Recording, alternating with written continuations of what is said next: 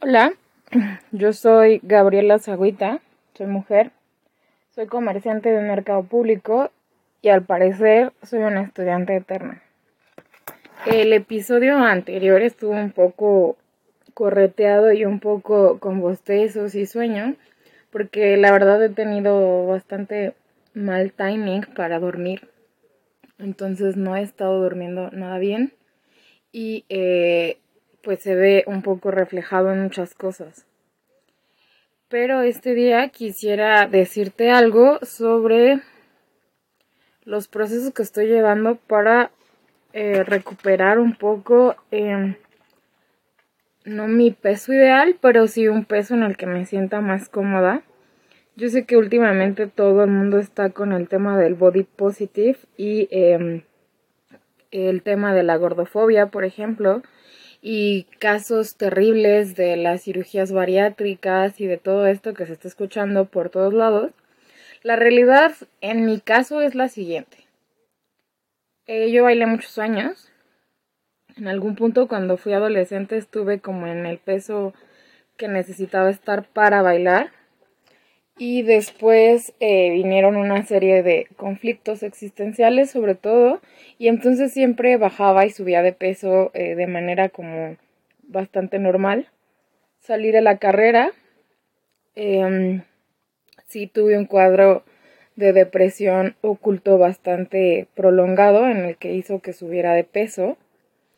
Después eh, hice la verdad es que nunca hago las dietas al 100, solo una vez he hecho una dieta al 100%, que funcionó bastante bien.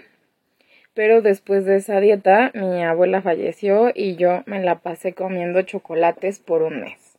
Y ahorita estoy como justo en ese proceso de querer hacer un contacto cero, porque ya no está siendo sano para mí. Y eh, mi peso está fluctuando mucho más de lo que a mí me gustaría.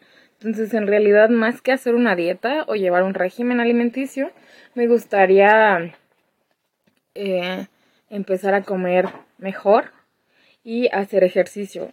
El reto de esta semana fue hacer ejercicio em, de lunes a viernes, lo cual sí lo hice y me hizo, me hace muy feliz darme cuenta que puedo este, hacer como esos pequeños objetivos semana a semana y lograrlos. Y entonces esta semana le voy a agregar, aparte de hacer los 30 minutos de cardio y el estiramiento que hacía, pues empezar a desayunar mejor y a cenar mejor, que creo son las comidas en las que puedo tener más control.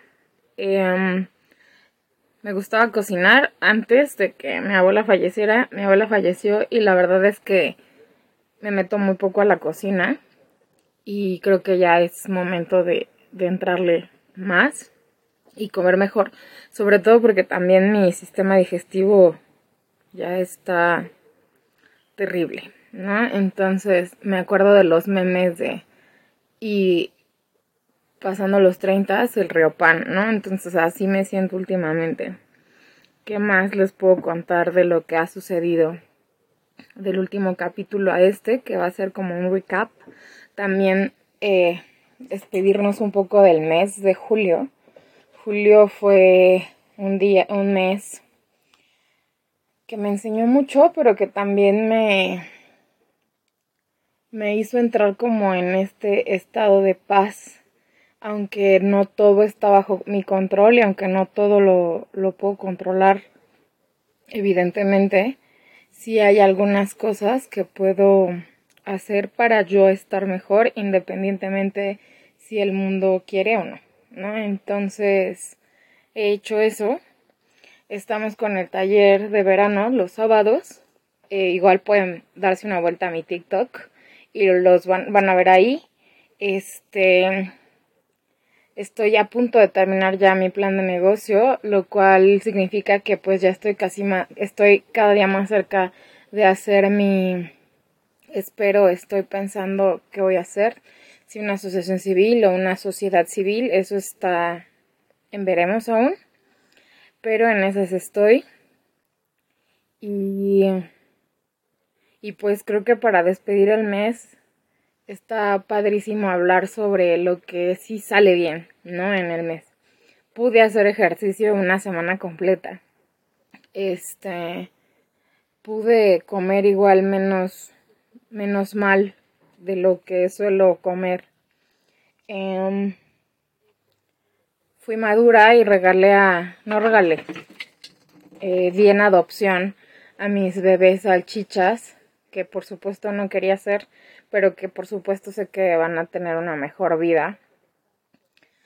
Y, y pues ya creo que la vida nos va regalando experiencias cada mes y nada más es afrontarlas un poco como lo que hici, hicimos en el grupo en el que estoy eh, en la semana con el taller de cultura de paz, darme cuenta de que es la actitud. Igual mi actitud no ha sido mala en realidad, pero creo que a veces sí mi actitud es como... Mm, este, esto no va a pasar, esto puede ser muy complicado, etcétera.